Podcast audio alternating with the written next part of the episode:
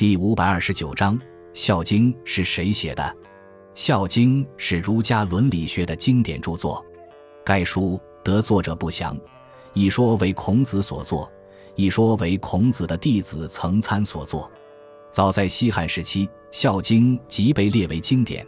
到了唐朝，唐玄宗亲自为他作注，是十三经中唯一有皇帝注释的经典。全书以阐述儒家孝的伦理思想为主要内容，在唐代被尊为经书，是十三经之一。书中首先把孝归于上天所定的范畴，提出了夫孝天之经也、地之义也、人之行也的观点。《孝经》对儒家思想中的孝的基本内容和要求进行了阐述，并首次将个人的孝亲与国家的忠君联系起来。